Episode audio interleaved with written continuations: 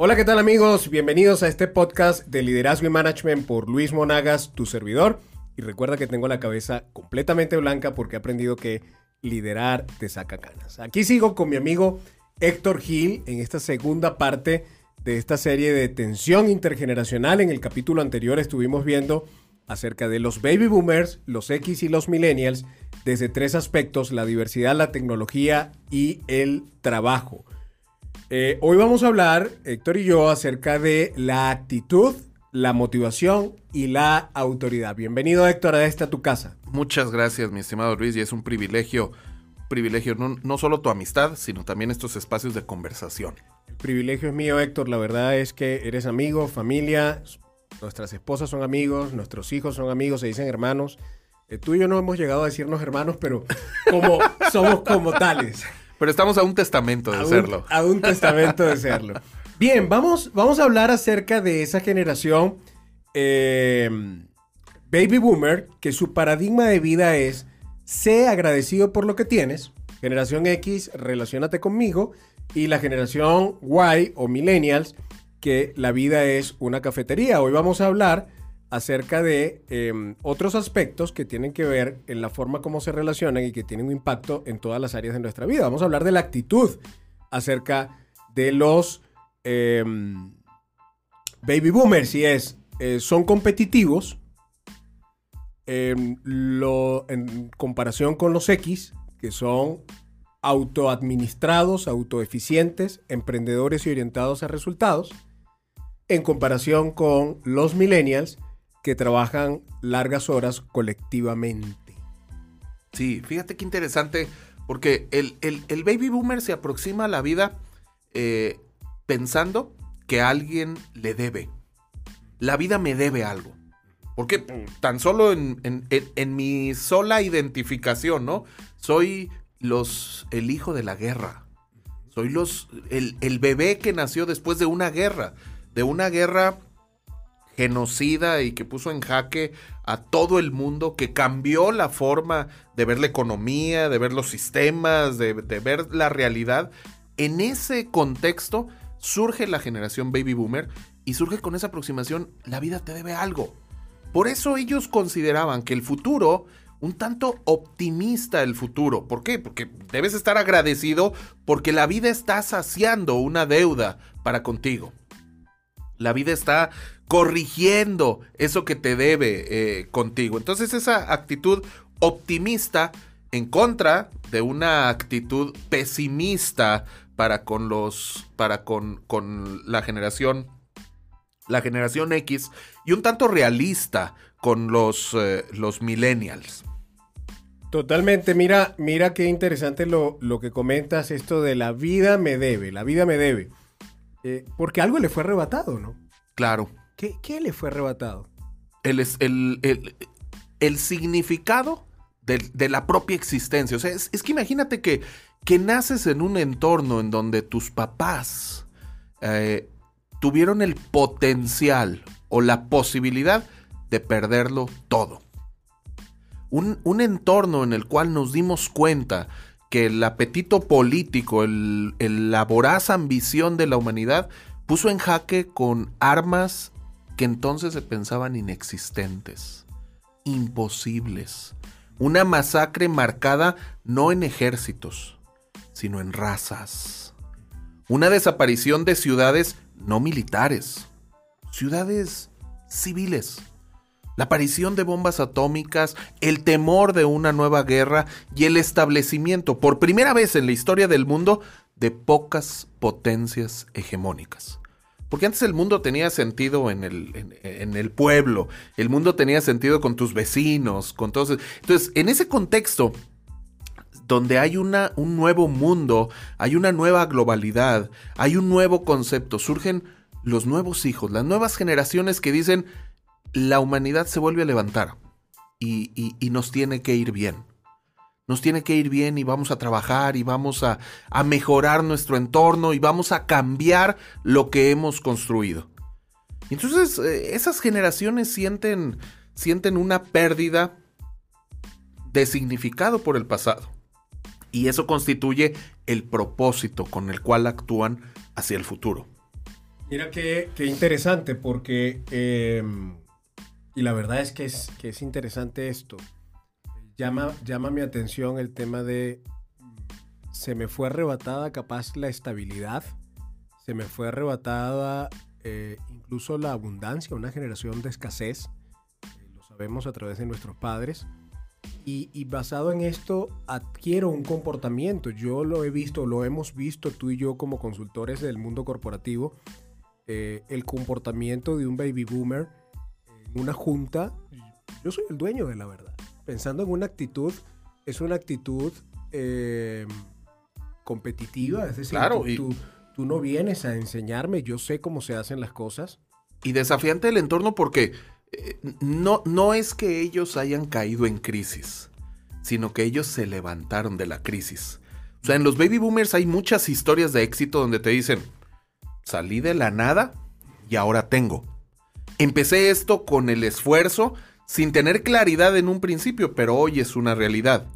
Y fíjate qué diferente cuando lo contrastamos con la generación X, una generación marcada por crisis económicas, por la aparición de crisis y por decir, oye, a ver, un momento, a mí me habían dicho que un título era suficiente. Oye, un momento, a mí me habían, me habían enseñado que, que, que, que si lograba, si lograba destacar, este, podía tener éxito. O sea, fíjate qué, qué, qué, qué, interesante. Mira, un dato nuevamente en el, en el mundo, en el mundo educativo. En 1930 en este país se graduaron 500 personas.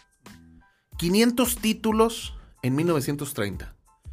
Eso, eso enseñó a los baby boomers que tener un título era suficiente. Totalmente. Para el trabajo. Y la forma como me comporto en el mundo laboral es totalmente diferente y está marcada por eso. La generación X se dio cuenta que no era cierto. El discurso cambió. Oye, pero si a mí me dijeron que un título era suficiente. ¿No? Ahora resulta que no. Entonces, fíjate la aproximación a la vida de una generación agradecida por lo que tiene, con el optimismo de que el futuro será mejor, contra una generación X un tanto pesimista. Tanto pesimista. Y se, y se ve con muchas, con muchas otras características. La generación millennial, muy realista. Realista en el, en el sentido de identificar, bueno, muy bien, a ver, ahora lo, lo único que sé con las carreras es que una no es suficiente. Bueno, lo que sé con mi capacitación es que un solo curso no es suficiente. Lo que sé con el trabajo, uno no es suficiente. Por eso bien señala Robin Chase, mi padre, generación baby boomer, tuvo un trabajo durante toda su vida. Yo, Robin Chase, generación X, tendré seis trabajos durante mi vida. Mis hijos, millennials, tendrán seis trabajos al mismo tiempo. Eso, eso es algo que de alguna manera, como lo hablamos, marca el comportamiento, marca la forma como nos relacionamos. Eh, fíjate que me haces pensar con el tema de millennials, eh, esta capacidad de poder entrar a un trabajo y entrar a otro y salir de uno y entrar al otro y no, no hay esa estabilidad. Eh, lo sabemos, la industria hoy está batallando con el tema de las nuevas generaciones porque en promedio duran de dos a tres años. Y, hoy no vamos a hablar acerca de los centennials, pero aún menos. Así que eh, yo recuerdo, Héctor, escuchar a mi papá decirme, eh, somos colegas, ambos, Héctor y yo estudiamos derecho en países diferentes, pero al fin del día abogados, yo ejercí por más de 11 años todo el tema corporativo. Y, y yo recuerdo a mi papá decir, hijo, gradúese para que sea alguien y yo estar recibiendo el título y no sentir absolutamente que nada cambió en mi propio ser. Eh, y creo que ahí se ve muy marcada la diferencia de perspectiva. Mi papá es un baby boomer y yo soy un millennial temprano. Eh, yo nací en el año 84. Recién ahorita en enero cumplo 39, por eso es el tema del eslogan de que eh, he aprendido que liderarte saca canas porque es de herencia, no es por edad necesariamente. Pero sí, esto tiene un impacto tal cual como lo comentas. Y, y fíjate, en la, en la tecnología también hay diferencias. Recordemos que los baby boomers nacieron entre el 55 y el 64. Los X nacieron en el 65 al 80 y la generación Y nace, o millennials, nace entre el 81 y el 2000. La tecnología también, eh, perdón, la tecnología ya hablamos en el capítulo anterior. La Estamos motivación. hablando de la actitud, la motivación. El baby boomer busca en el mundo un lugar mejor, busca que el mundo sea un lugar mejor. El millennial busca llegar al límite disfrutando de la vida. La X. La X, perdón. Y el millennial tienen grandes expectativas de ellos mismos. Si te tocara aterrizar esto en la familia, en el trabajo, en la universidad, estas diferencias pueden causar tensión, pueden causar tensión entre ellos en la forma como interactúan. Claro, definitivamente, porque la motivación es la respuesta que nosotros tenemos al porqué de las cosas. O sea, cuando nosotros nos preguntamos el porqué de algo, la respuesta a ese porqué es la motivación que tenemos para hacerlo. Entonces, cuando, cuando llegamos a un trabajo, nosotros confundimos y pensamos en estimulación, pero en realidad lo que necesitamos es motivación y esa motivación es el resultado de por qué hacemos lo que hacemos. O sea, un lunes por la mañana, a lo mejor nos preguntamos, oye, ¿y por qué? ¿Por qué tengo que ir a trabajo a esta hora? Ahí estamos buscando motivación, los motivos por el cual hacemos lo que hacemos. Entonces, eh, si, si, si me pides reducirlo esto a dos, eh, dos ideas centrales de motivación, sería la comunicación exigida por el baby boomer e incluso la generación X y la conexión dispuesta por el millennial. La motivación es importante, pero es un ejercicio de comunicación. Por eso el baby boomer habla del honor. Habla de los principios morales. El honor y los principios morales es una tradición de comunicación que se pasa de generación a generación. Eh, la conexión no. La conexión lo dicta uno. Y si tú te fijas hoy, el gran reto que tienen las organizaciones es que se enfrentan a preguntas como, es que no hago clic, es que no me cae bien, es que yo siento que esto no es lo mío. Y si te fijas, todas esas forman parte de un fenómeno de conexión, no de comunicación. Ya no se trata de eso. Entonces, eh, eh, la motivación se vuelve, se vuelve importantísimo porque eh, el por qué nos da significado y nos da propósito, que son los dos elementos que necesitamos para una vida satisfecha. Una vida con, satisfac- con satisfacción suficiente como para enfrentar los desafíos. Entonces, pues hoy más que nunca se habla del bienestar laboral. Una organización que diga, no, bueno, a mí no me interesa que haya bienestar en mi organización, pues está muy lejos de obtener el potencial que un equipo con bienestar puede, puede dar. Sí, yo creo que algo que nosotros hemos vivido dentro de las empresas es el hecho de esa necesidad de que las empresas puedan proveer de un propósito, de un sentido a las nuevas generaciones. Es decir, nadie se levanta un lunes en la mañana para hacer coches. Nadie se levanta un lunes en la mañana para hacer bloques para motores. O no te levantas para atender al público, te levantas por algo más trascendente. Y esa gran responsabilidad que tenemos de mostrar esa motivación. ¿Cuál es el impacto en la sociedad? ¿Cuál es el impacto en tu vida? ¿El impacto en otros? ¿Por qué haces lo que haces? ¿Qué te mueve en el hacer esto? Son respuestas que los millennials necesitan que sean respondidas y es un gran desafío para las organizaciones, para los líderes. Héctor, ¿te acuerdas que hablábamos en estos días eh, acerca de que los millennials no tienen jefes, tienen mentores? Yo recuerdo estar en, en un trabajo eh, hace años atrás y el jefe poder alardear acerca de cuántas mujeres tenía y, la verdad es que ahora no, ahora es como que, no sé, es hipócrita. Prefieren que te vendas como una persona que, que no cree en la familia como una institución y que eres un alma libre y fluye con el viento. A que tú vayas a decir, tengo un anillo y aparte soy infiel. No, no lo van a tolerar. ¿Por qué? Porque la, eh, esa, ese sentido de, de motivación, de propósito es muy importante para ellos. Ahora, mira- Totalmente, y esa es la aproximación a la autoridad precisamente, como el baby boomer, el baby boomer tiene, tiene jefes, la generación X tiene líderes y la generación millennial busca mentores. Totalmente. Mentores con un ejercicio de congruencia, de compromiso, de comunicación, etcétera. Y eso genera una tensión. Totalmente. Una generación para una generación que está acostumbrada a vivir con jefes y a tener jefes, va a ser jefe. Y ahí es donde, donde empieza el desafío, ¿no? O sea, eh, eh, eh, nuestro ejercicio laboral, nosotros nos aproximamos a cualquier persona por identificación o por admiración. Esos son los dos elementos que, que constituyen una relación.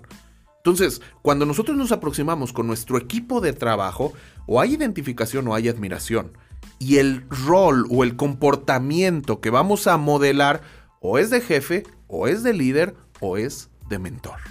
Y, pareciera que la admiración nos pone en un lugar de mayor influencia frente a otros, porque tú sabes, inspiración es, me robas el aliento, ¿no? Yo quiero ser como esta persona, esta carrera que tiene esta persona, este balance en el que tiene esta persona en su vida me impacta y yo quiero ser como ellas. Y justamente este es el tercer eh, aspecto que estamos evaluando hoy, el tema de la autoridad.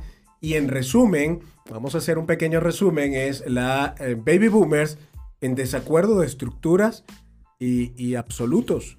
El X en desacuerdo con la jerarquía.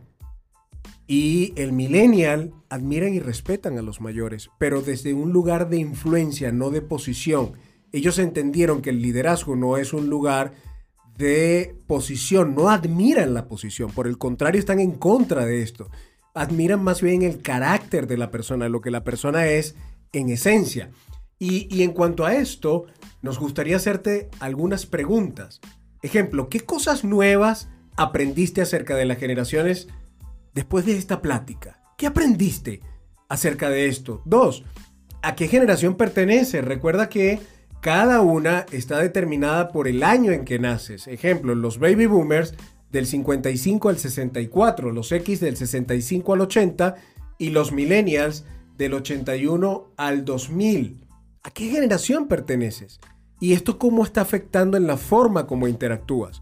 Porque no es un tema nada más de los mm, mm, nacidos en años, poquito, no voy a decir viejitos, pero poquito antes, a los nacidos en años más recientes. No es un tema de eso, es cómo interactuamos y cómo manejamos en esa tensión, garantizando los resultados dentro de la compañía. Ya nos quedan apenas unos segundos para terminar. Héctor, no sé si tienes algún comentario para cerrar este segundo capítulo de esta serie Tensión Intergeneracional. No, pues eh, reiterar la importancia de este desafío.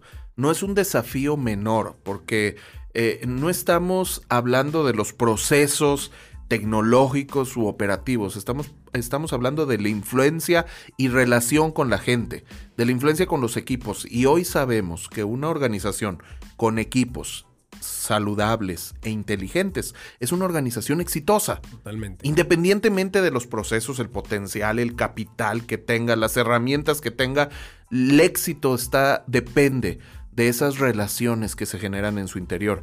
Y qué mejor que atender este desafío ante las nuevas generaciones. Totalmente, Héctor, gracias por eh, este segundo capítulo del día de hoy, donde estuvimos viendo tres aspectos más que definen el comportamiento de los eh, baby boomers, X y millennials en cuanto a la actitud, en cuanto a la motivación y en cuanto a la autoridad. Vamos al siguiente capítulo, donde estaremos viendo retos, cambios y formas de comunicación. Amigos, muchísimas gracias por llegar hasta acá. Mi nombre es Luis Monagas, tu servidor. Y recuerda que tengo la cabeza completamente blanca, aunque no debiera tenerla, porque he aprendido que liderar te saca canas. Muchísimas gracias.